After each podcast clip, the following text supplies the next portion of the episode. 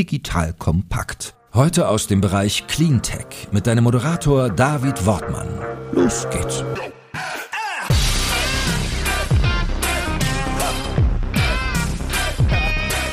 Hallo und herzlich willkommen bei einer neuen Ausgabe des Deep Dive Cleantech Podcast hier bei Digital Kompakt. Mein Name ist David Wortmann, ich bin Gründer und Geschäftsführer von DWR Eco, einer auf Cleantech spezialisierten Beratungsagentur für Politik, Kommunikation und Marktstrategien. Mein heutiger Gast ist Fritjof Denzner von Planet A Ventures. Hi Fritjof. Hi, schön, dass ich da sein darf. Ja, ihr habt jetzt gerade schon an der Anmoderation gehört. Wir haben es heute mit Venture Capital zu tun. Und das ist wirklich eine Innovation in diesem Podcast, muss ich erwähnen, denn wir haben ja meistens hier Gründerinnen und Gründer, die tolle Technologien, neue Business-Innovationen hier präsentieren im Bereich Clean Tech, Climate Tech. Aber du bist ja in der Tat inzwischen ein Investor. Kannst du mal ganz kurz darstellen, was ihr als Planet A Ventures macht? Einfach nur kurz sozusagen der kurze Elevator Pitch und dann würden wir sozusagen dann später ein bisschen mehr in die Details dann einsteigen einsteigen. Ja, klar, super gerne. Also ich glaube, anders als normale Venture-Fonds haben wir festangestellte Wissenschaftler an Bord. Das heißt, wir investieren nur, wenn wir quasi auf einer Basis von wissenschaftlichen Berechnungen sehen, dass die Ideen und Konzepte von Startups signifikant besser sind als die Welt heute. Das gucken wir in vier Bereichen an, also Reduktion von Klimagasen, Abfallreduktion, Ressourceneffizienz und Biodiversitätsschutz. Und da machen wir dann auch wirklich ja, Analysen und investieren eben wirklich nur, wenn das gegeben ist. Super. Und du bist ja selber auch Gründer gewesen gewesen. Deswegen wollen wir auch im Laufe des Podcasts hier von dir erfahren, was du heute als Investor anders machst. Vielleicht als andere Investoren, die vorher nicht Gründer gewesen sind. Wir werden auch hoffentlich darüber sprechen, warum es einen Venture Capital, ja, spezialisierten Bereich braucht, um in diesen Cleantech und Climate Tech Bereich auch zu investieren. Was macht ihr anders vielleicht als andere Investoren? Wir wollen da natürlich noch mal ein bisschen genauer kennenlernen, auch wie ihr diesen Climate Impact auch bemisst. Ja, das vielleicht schon mal so ein bisschen so als Teaser, über welche Themen wir hier sprechen werden. Aber Fredjof, ähm, vielleicht fangen wir mit dir einfach mal ganz kurz an. Du bist ja selber Gründer gewesen. Kannst du mal ganz kurz für diejenigen, die dich vielleicht noch nicht kennen, kurz skizzieren, was du so gemacht hast? Klar, du, ganz früh angefangen selber zu gründen mit 16. Tatsächlich hat mein Schulfreund Christian mich gefragt auf einer Party, wer denn Lust hat, eine Firma zu gründen. Ich habe meine Hand gehoben und dann ging das los. Das war 1999, also wirklich schon ein bisschen her. Ja, und äh, wir haben dann Webseiten für andere Leute gemacht, eigenes Produkt entwickelt, aus dem dann Jimdo geworden ist. Tatsächlich sind meine Mitgründer dann in die Kinderzimmer meiner großen Brüder eingezogen auf dem Bauernhof in Norddeutschland. Und dann sind wir irgendwann nach Hamburg gezogen. Das äh, Ganze ist natürlich sehr viel größer geworden und es hat mir unglaublich viel Spaß gemacht, Jimdo als Unternehmen aufzubauen. Also die Mission, kleine und mittelständische mittelständische, vor allem Kleinstunternehmer zu unterstützen, professionell im Web aufzutreten, ist auch gerade am Anfang etwas gewesen, was sehr neu war und quasi das zu demokratisieren und zugänglich zu machen für viele Menschen. Mir wahnsinnig viel Spaß gemacht. Ja, Jimdo sind jetzt insgesamt 280 Mitarbeiter, über 25 Millionen Webseiten wurden mit der Software gebaut. Ganz dankbar, mir sehr großen Spaß gemacht, das mit, zusammen mit Matthias und Christian und den ganzen tollen Leuten aufzubauen. Und da bist du jetzt äh, operativ ausgestiegen? Genau, 2017 bin ich, nach 18 Jahren Thema Webseiten, bin ich tatsächlich ausgestiegen. Habe dann auch da eben davor noch nie was anderes gemacht und war eigentlich auch nicht, ich war einmal drei Wochen weg, also quasi wirklich seit der Schule dann durchgezogen und immer gearbeitet, was total toll war. Aber es, nach 18 Jahren habe ich schon gemerkt, oh, ich würde gerne noch mal was anderes machen. Genau, und bin dann 2017 aus der operativen Verantwortung rausgegangen, aber immer noch genauso Teilhaber und total glücklich, wie Matthias die Firma weiterführt. Jetzt kommt ein kleiner Werbespot. Aufgepasst! Wusstest du, dass HR-Teams heutzutage mit mehr Aufgaben denn je konfrontiert sind? In der aktuellen Studie HR Trends, die Zukunft der Personalarbeit 2024 von Sage, wurden HR-Teams aus sieben verschiedenen Ländern und über 20 Branchen befragt, um top aktuelle Insights in der Entwicklung des Personalwesens zu geben. Sage entwickelt HR-Tools und Software für dein Unternehmen, um Lohnabrechnungen, Personalmanagement, Buchhaltung und mehr zu vereinfachen. So, und die Studie von Sage zeigt unter anderem, dass ganze 91% der HR-Teams angeben, dass ihre Arbeit Arbeitsbelastung im letzten Jahr zugenommen hat, aber gleichzeitig glauben 79 Prozent der Befragten, dass Automatisierung ihre Prozesse zukünftig verbessern und Zeit sparen kann. Ebenfalls spielt auch KI eine große Rolle. Derzeit nutzen etwa ein Drittel bereits Chatbots wie ChatGPT in ihren Prozessen und circa drei Viertel der PersonalleiterInnen sind sich bereits sicher, dass KI die Arbeitsweise im HR revolutionieren wird. Du merkst, die Studie ist vollgepackt mit Statistiken, überraschenden Erkenntnissen und Tipps für HR-Führungskräfte, die vorankommen wollen und zeigt eine Momentaufnahme der sich stetig wandelnden Rolle von HR heute. Am besten schaust du dir die Studie HR-Trends, die Zukunft der Personalarbeit 2024 selbst an. Unter digitalkompakt.de slash Sage, S-A-G-E, kannst du sie dir komplett kostenlos herunterladen. Und wie immer findest du alle Infos auch auf unserer Sponsorenseite unter digitalkompakt.de/slash Sponsoren. Werbung Ende.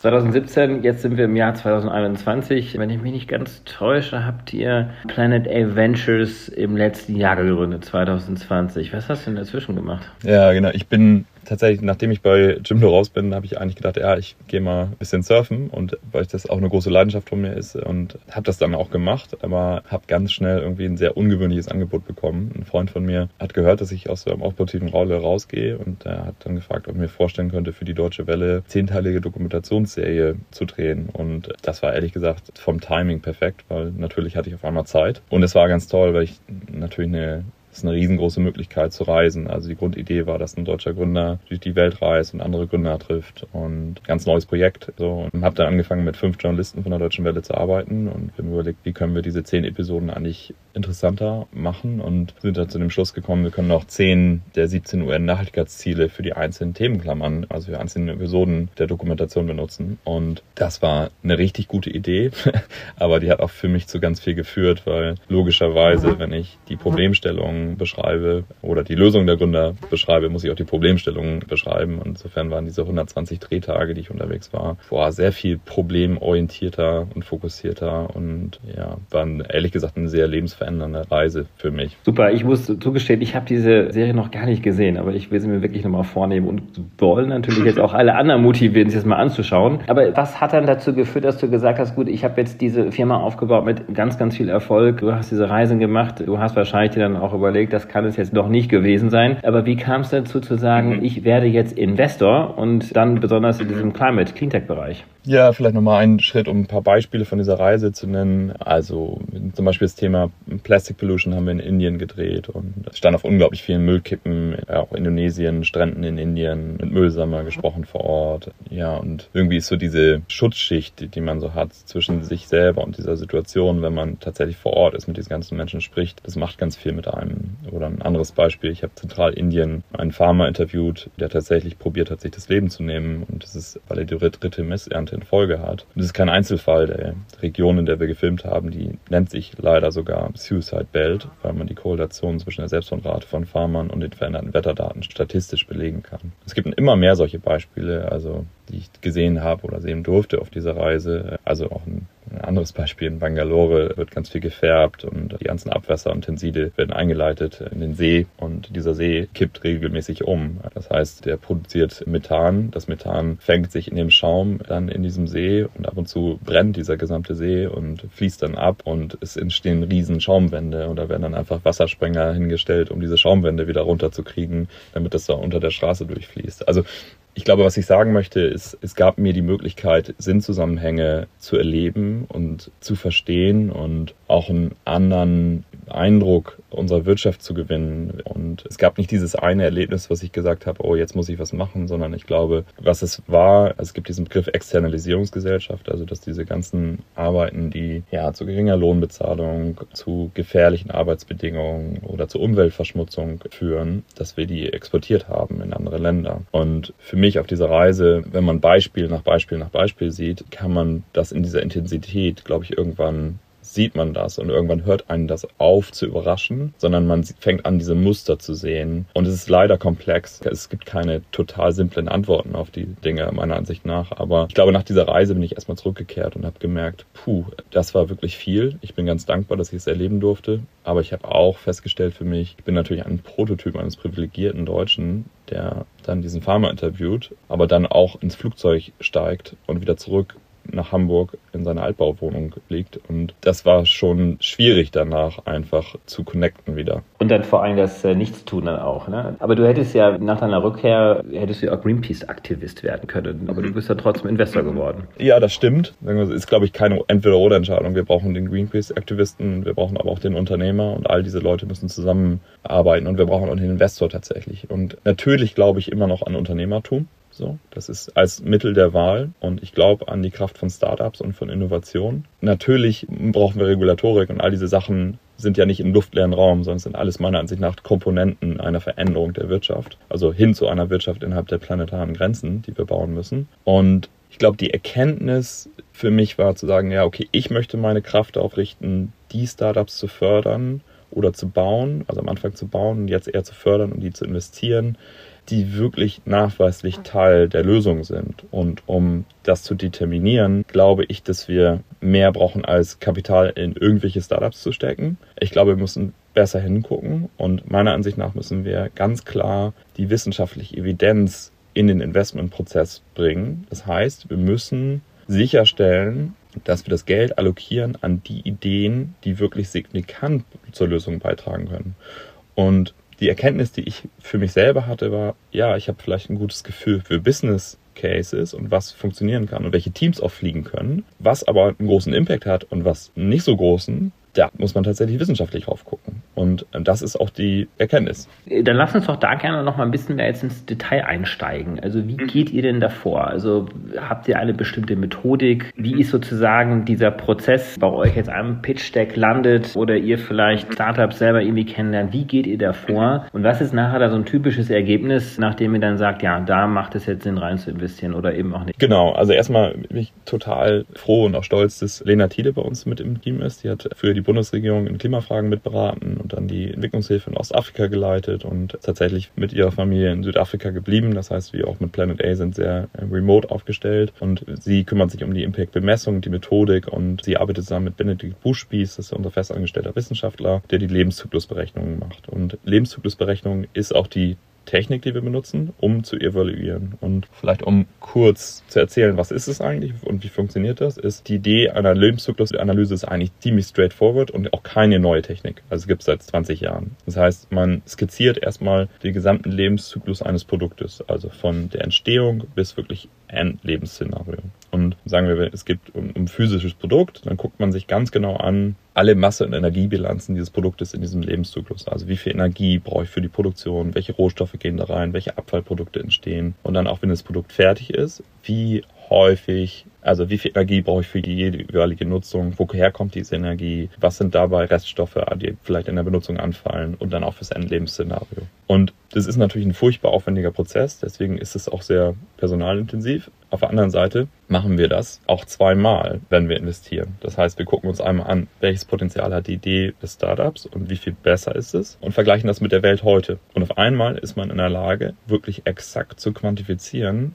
was ist denn der Unterschied hier? Und das ist total stark, glaube ich, nicht nur für uns, sondern auch für das Startup selber, weil wenn wir dann zu einer positiven Investmententscheidung kommen, geben wir diese Analyse auch, überführen das an, an das Startup. Und ich habe gesehen, ein Startup, in das wir investiert haben, hattest du selber schon zu Besuch, äh, Anne Lamp im Traceless. Und das ist ein super Beispiel dafür, weil es auch viele der Kriterien berührt, die ich eingangs eben schon gesagt habe. Also Climate Mitigation, gemessenen Greenhouse Gas Äquivalenten, Tonnen, Waste Reduction, Ressourceneffizienz und Biodiversitätsschutz. Das Traceless tatsächlich ein Musterbeispiel, was alle diese Kategorien berührt an der Stelle. Das muss bei uns nicht der Fall sein. Es kann auch rein climate-related sein. Genau. Aber so gucken wir da drauf. Also ihr habt eben dann diese Indikatoren, Treibhausgasemissionen, das ist sicherlich einer der Hauptindikatoren, dann Abfall, Plastik und all diese Dinge. Jetzt habt ihr natürlich dann eine Bestandsaufnahme, die ihr macht, die dann eine bestimmte Aussage auch dann tätigt über den Climate Impact Habt ihr denn auch eine dynamische Aussage? Also wie skalierbar ist sozusagen diese Lösung und bis mhm. wann sozusagen kann welcher Klima-Impact erreicht werden? Also wie das berechnet in fünf Jahren, in zehn Jahren, weil am Ende wollt ihr ja skalierbare Lösungen haben. Total. Und letztendlich quasi vorweg, wir investieren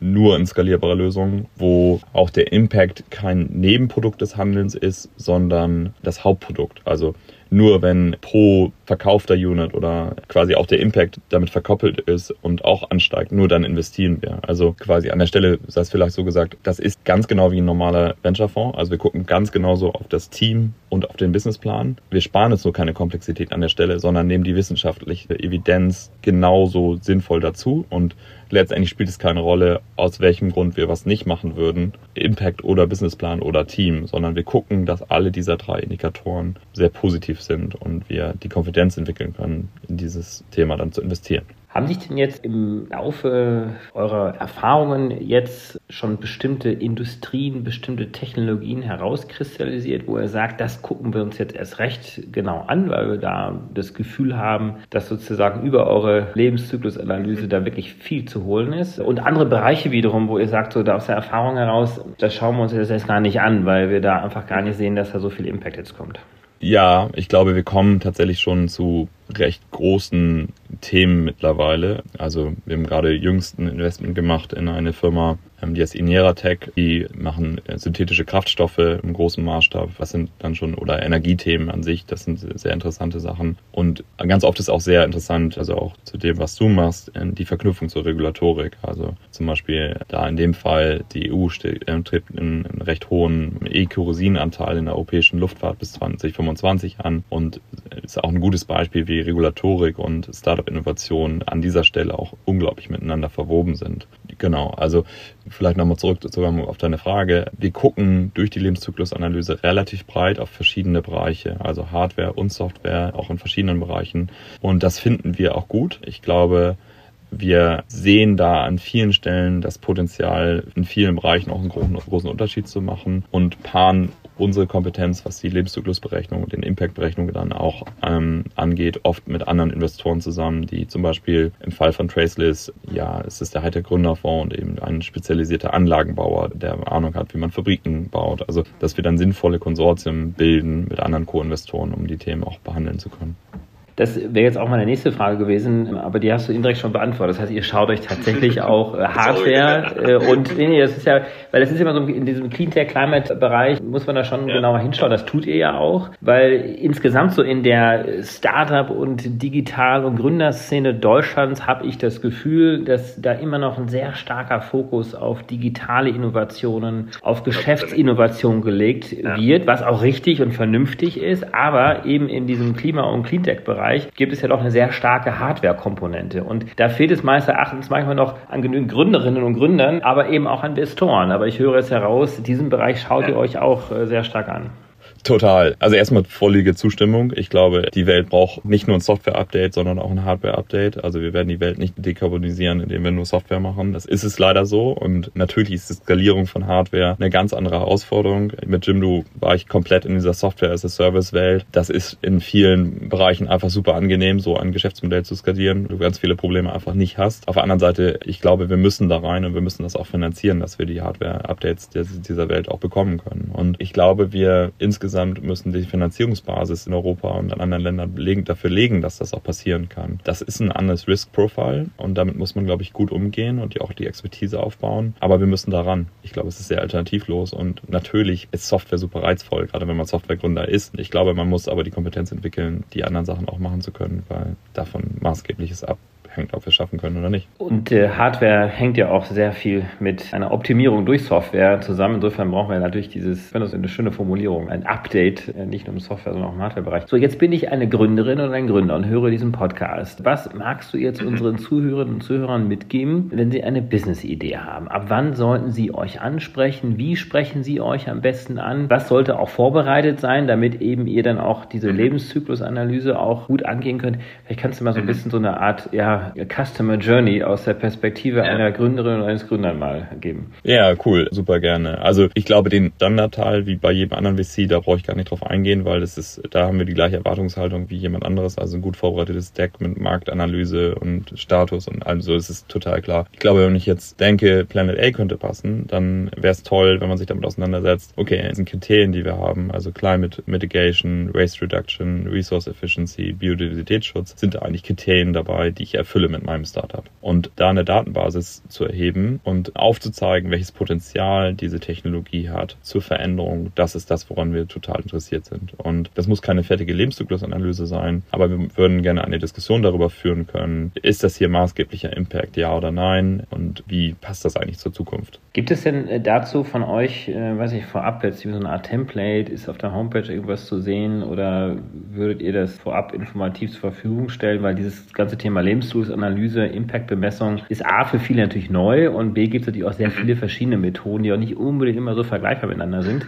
Ehrlich gesagt, super Timing. Ich glaube, Donnerstag geht die Pressemitteilung raus. Wir gehen eine Partnerschaft mit Impact Forecast mit ein. Ich schicke dir den Link gleich nochmal rüber. Das sind, sagen wir mal, zwei Antworten. Die erste Antwort ist, wenn man sich bei uns bewirbt oder uns eine E-Mail schreibt, dann äh, kommt ein Fragekatalog bei uns, den man sich durchklicken kann und ein paar Antworten relativ schnell eingeben kann, ähm, wo wir genau diese Fragen stellen. Das ist eine gute Guideline, um Leute da durchzuführen, was uns eigentlich interessiert und äh, was relevante Kriterien sind für uns, um wirklich sicherzustellen, vor allen Dingen, dass aus einer wissenschaftlichen Perspektive das einordnen können. Punkt eins. Das heißt, ich glaube, wir probieren da schon die Leute gut durchzuguiden und ich glaube, wenn man die Fragen sinngemäß gut erfüllt, dann ist das schon super. Zweites, Impact Forecast. Da gibt, wie gesagt, es ist lustig, dass du das jetzt ansprichst. Das sind ähm, Leute aus den Niederlanden, die, glaube ich, eine sehr gute erste Einordnung machen auf ihrer Webseite mit Fragen und einem sehr coolen Tool, wie wir finden. Deswegen sind wir auch diese Partnerschaft eingegangen, wo wir quasi ja, glaube ich, aus einer wissenschaftlichen Brille sehr tief in die Daten reingehen und sehr genau gehen die das auf einer oberflächlichen Ebene durch. Und ich würde, glaube ich, jedem empfehlen, sich das anzugucken, weil man an der Stelle sehr schnell eine sehr gute Einordnung bekommt und vielleicht auch die Lücken findet in dem eigenen Denken, wenn da welche da sind. Super. Und du hast gesagt, da kommt eine Pressemitteilung raus. Zum Zeitpunkt der Veröffentlichung hier als Hinweis sollte diese Pressemitteilung schon draußen sein. Also insofern kann man das dann bei euch dann nachlesen, sicherlich auch auf eurer genau. Homepage. Genau. Vielleicht sprechen wir mal ganz kurz über euren Fonds. Wie seid ihr denn da aufgestellt? Investiert ihr nur eigenes Geld oder seid ihr offen auch noch für andere Investoren? Sprecht ihr Investoren an? Vielleicht kannst du da mal so ein bisschen skizzieren, wie ihr da strukturell aufgestellt seid. Das ist ein deutscher Fonds, ganz klassische Struktur. Also üblichen Parameter. Da ist eigenes Geld drin, klar. Dann sammeln wir vornehmlich, also mit ganz viel Geld eingesammelt von Seriengründern, die, also ganz tolle Leute, die in der Vergangenheit schon, schon tolle Läden gebaut haben. Vielleicht um so ein paar zu nennen. Also einer der frühesten Investoren, das war Wilfried Gilrath, der lange CEO war von Lichtblick, ganz früh uns unterstützt hat. Oder die Gründer von Trivago oder der Christian Vollmann, der neben An.de und andere Startups eben aufgebaut hat. Tatsächlich auch ein paar berühmte Fußballer, die jetzt investiert haben bei uns. Also ganz viele Leute, die sagen, hey, ich verstehe, dass wir eine Wirtschaft innerhalb der planetaren Grenzen bauen müssen und ich bin auch bereit, das mitzufinanzieren. Und das ist wirklich toll. Da haben wir wirklich viele tolle Unterstützer, aber eben auch Stiftungen, Family Offices. Wir sprechen viel mit ja, größeren Corporates gerade. Also sehr, sehr große Gruppe von vielen Leuten, die sagen, ja, diese Veränderung muss, muss wirklich passieren. Super. Und du hast gerade mit dem Nebensatz kurz anklingen lassen, ihr seid eigentlich virtuell aufgestellt. Das heißt, ihr seid mehr oder weniger überall verteilt, wo auch immer ihr euch ja, wohlfühlt. Und das ist, glaube ich, auch eine Innovation, dass ihr jetzt auch kein, kein physisches Büro habt. Das ist auch, also sagen wir so, es ist schon erzählt, dass Lena in Südafrika in Kapstadt lebt. Zwei meiner Mitgründer leben in Berlin, lebe mit dem Hauptfokus in Hamburg und auch andere Leute aus dem Gründungsteam leben in Hamburg. Aber für uns ganz klar, also sagen wir so, das Fundraising kam leider mit dem ersten Lockdown eigentlich zusammen. Das heißt, es war aber auch sozial akzeptiert, dass wir jetzt nicht durch die Gegend reisen, um die Idee vorzustellen, weil wir es gar nicht konnten. Und ehrlich gesagt finde ich es total gut, so, weil wir investieren europäisch, wir arbeiten europäisch oder weltweit und das ist eine rein digitale Struktur und ich für mich selber finde es auch äh, passend für das, was wir machen. Ja, und das ist ehrlich gesagt total gut, weil ich sehr gerne auch viel und hart arbeite, aber ich auch sehr gerne mobil bin und das geht uns allen so und das klappt wirklich sehr gut für uns. Wunderbar. Und ihr stellt ja auch darauf ab, das kann man so ein bisschen eurer Homepage auch entnehmen, dass ihr auch ein gutes Expertennetzwerk habt. Also da auch auf Ressourcen zurückgreifen könnt, die dann in bestimmten Bereichen dann ihre Expertise mit einbringen. Vielleicht ein Schritt zurück. Planet A steht wirklich maßgeblich auf drei Säulen. Das ist natürlich der Fonds selber, aber ich meine, das ist quasi das, womit ein Startup am Ende des Tages dann auch fährt. Dann die, über die wissenschaftliche Evidenz haben wir schon viel gesprochen und die mittlere Säule ist wirklich dieses Netzwerk und viele, fast alle aus diesem Netzwerk haben selber in diesen Fonds investiert und so ist Planet A ehrlich gesagt auch entstanden. Also wir sind dann losgelaufen oder ich habe mit vielen Seriengründern gesprochen und gesagt, so sagen wir mal, fehlt nicht die wissenschaftliche Evidenz in Investmentprozessen und viele haben gesagt, ja und viele haben dann gesagt, so ja, diesen Startups würden sie auch helfen und die, so einen Fonds würden sie auch investieren. Und das ist eigentlich das Tolle, dass die, die Menschen, die bei uns auf der Webseite stehen, dass sie auch alle Lust haben zu helfen. Und das ist, glaube ich, auch was Besonderes. Und insofern sind wir vielleicht nicht der ganz klassische VC, auch wenn wir von einer Legal Structure so aufgebaut sind, ist es wirklich sehr getrieben durch Seriengründer, die gesagt haben, hey, ich verstehe diese Verantwortung, dieses Privileg, was ich habe und ich setze es mit ein, um mitzuhelfen, eine Wirtschaft zu bauen, die innerhalb der planetaren Grenzen funktioniert. Das heißt, wenn ich jetzt als Startup mit uns zusammenarbeite, dann würde ich tatsächlich immer probieren zu hören, was ist denn die Herausforderung, die ihr gerade habt und habe ich jemanden in dem Netzwerk, der Lust hat, bei dieser spezifischen Challenge auch zu helfen. Und dann verbinde ich diese Leute direkt. Und das macht jetzt, habe ich schon viel, viel gemacht und es macht den Leuten tatsächlich auf beiden Seiten super viel Spaß, das zu tun. Und ich glaube, es ist auch ehrlich gesagt so, das ist, was es wirklich braucht. Also sagen wir, die Helden der Geschichte sind die Leute, die die, die Startups bauen, die den Mut haben, diese Ideen wirklich anzupacken. Und das sind auch die Leute, die wirklich unterstützt werden müssen. Und dann brauchen wir die Experten, die das Wissen haben aus der Vergangenheit, Expertenwissen oder wie baue ich eine Firma. Es braucht die Leute, die tiefe Taschen haben und auch die bereit sind und so mutig sind, in diese Veränderung zu investieren. Es braucht aber auch vielleicht Personen des öffentlichen Lebens, die sagen so, ja, das ist richtig. Und ich brauche die wissenschaftliche Evidenz. Und ich glaube, das eine ist nicht wichtiger als das andere. So, und ich glaube, wenn man das schaffen kann, zu formulieren und auch fühlbar zu machen, dass all diese verschiedenen Formen zusammenkommen müssen, auch zusammenarbeiten müssen, dann können wir wirklich viel schaffen und dann können wir wirklich Beispiele für Firmen, die innerhalb der planetaren Grenzen funktionieren, zusammen kreieren. Und das ist auch der Anspruch. Ja, und das alles wirklich in einer Gruppe zu schaffen, wo nicht irgendwie dann am Ende irgendwie der eine doch sagt, ja, das war aber wichtiger als das andere, sondern ich glaube, es, es geht genau um diese Zusammenarbeit dieser verschiedenen Gruppen. Ihr seid ja jetzt gestartet, ihr habt ja schon beeindruckende Persönlichkeiten. Einige von denen hast du gerade eben auch schon genannt, mit gewinnen können. Ihr habt schon viele Millionen eingesammelt. Seid ihr denn jetzt noch auf der Suche nach Co-Investoren? Und wenn ja, in welche Richtung schaut ihr da? Oder für wen könnte das interessant sein, bei euch zu investieren? Genau, ja, tatsächlich. Also wir sind quasi, ich würde sagen, wenige Wochen vor dem ersten Closing. Das heißt, bisher haben wir eigenes Geld investiert und frühe Investoren haben dann auch gesagt, so, sie committen Geld. Das ist super. Und dann ist es aber auch so, dass wir weiter Fundraising betreiben werden. So, das heißt, da Seriengründer, andere Leute super relevant. Aber wie gesagt, wir haben halt schon fünf Investments gemacht. Das sechste kommt bald, dann gehen wir bald zum Notar. Und in der Geschwindigkeit wird es wahrscheinlich auch weitergehen. Und das ist wirklich toll. Also wir haben unglaubliche Zahl von Startups gesehen bisher. Und das ist, wie gesagt, eins der tollsten Sachen dass wirklich auch viele sehen, dass diese wissenschaftliche Evidenz auch ihnen in ihrem Vorankommen helfen kann, weil ich auch glaube, dass es auf verschiedenen Ebenen helfen kann. Also es ist ja wie ein externes Audit der eigenen Idee, dass jemand anderes hingeht und sagt so, ja, okay, die Thesen, die ihr gebildet habt zum Impact, die machen Sinn. Und ich glaube, wenn ich diese Bestätigung dieser These habe von jemand externen, dann hilft das auch beim Hiring von guten Leuten, weil viele Leute suchen einen Job mit Sinn. Und wenn ich das beweisen kann als Gründer, guck mal hier, dann hilft das. Also es hilft auch, um große Kunden zu gewinnen. Haben wir auch schon mehrere Beispiele gesehen. Ähm, es hilft auch, um andere Investoren zu gewinnen, weil ich wirklich beweisen kann, wie die Idee funktioniert. Jetzt bist du ja selber Gründer gewesen und bist jetzt kein klassischer Investmentbanker oder Finanzguy, der nichts anderes gemacht hat in seinem Leben, außer jetzt vielleicht zu investieren. Du hast ja die praktische Erfahrung. Was glaubst du, was du heute anders machst als Investor, eben weil du Gründer gewesen bist? Und was mhm. kannst du Gründerinnen und Gründern mitgeben für ein erfolgreich aufgestelltes Startup, in dem man gerne rein investiert? Ja, nee, ich glaube erstmal die Einschätzung zu mir als Person, die ist richtig. Also ich glaube, ich bin eher selber Gründer und aus dieser Perspektive, glaube ich, gucke ich sehr auf die Menschen, die etwas antreiben und die das machen, also auf die Persönlichkeiten. Und das ist, glaube ich, etwas unglaublich Wichtiges, gerade wenn man früh investiert, weil Businesspläne ändern sich, Strukturen ändern sich und man dreht die Idee vielleicht noch das ein oder andere Mal in eine andere Richtung. Die einzige Konstante, die es dann gibt, ist das Team. Das heißt, mein Fokus tatsächlich liegt dann auch auf den Menschen, die das machen, wohl wissend, dass man das natürlich sehr fein und gut ergänzt ergänzen muss durch die anderen Komponenten bei uns bei Impact oder der, der wirklichen Investment-Expertise. Und diese Menschen habe ich ja Gott sei Dank auch mit, mit an Bord. Und das heißt, wir gucken da wirklich aus vielen Facetten auf die Startups raus. Das, was mich selber fasziniert, sind tatsächlich die Menschen, die die Ideen treiben und aus welcher Beweggründen heraus. Und das spiegelt sich auch in den Investmentprozess bei uns wieder. Also Team, Businessplan und Impact, so dass wir dann ganz genau gucken, dass wir die Teams investieren, die wirklich alle drei Boxen checken, um im englischen Allergien zu bleiben. Genau, ich glaube, das versteht auch jeder hier in dem Umfeld. Ähm, ja, Fritjof, ganz, ganz herzlichen Dank. Ich glaube, das war eine super 360-Grad-Betrachtung mal auf das, wie die Cleantech, Climate Tech Gründerszene so sieht, wie ihr vor allen Dingen auch als Investor vorgeht, was euch ja dann ja schon auch sehr stark unterscheidet auch von anderen Investoren, weil ihr dieses zusätzliche Kriterium habt, den Impact auch tatsächlich zu bemessen. Ich glaube, wir haben einige neugierig gemacht und ich äh, hoffe, dass einige Gründerinnen und Gründer auf euch stoßen, aber vielleicht auch noch andere Investoren, die sagen, das macht total viel Sinn. Also schaut euch gerne Planet A Ventures an und ich überlege, ob wir nicht vielleicht auch in dieser Podcast-Serie doch auch zunehmend mehr und mehr auch mal die VC-Perspektive mal einnehmen. Und Fritjof, herzlichen Dank dir. David, vielen Dank. Richtig, richtig cool. Super. Auf bald. Ja, viel Erfolg. Tschüss. Tschüss. Danke fürs Zuhören beim Digital Kompakt Podcast. Du merkst, hier ziehst du massig Wissen für dich und dein Unternehmen heraus. Wenn du mit uns noch erfolgreicher werden möchtest, abonniere uns auf den gängigen Podcast-Plattformen. Und hey, je größer wir werden, desto mehr Menschen können wir helfen. Also erzähl doch auch deinen Kolleginnen und Kollegen von uns. Bis zum nächsten Mal. Jetzt kommt ein kleiner Werbespot.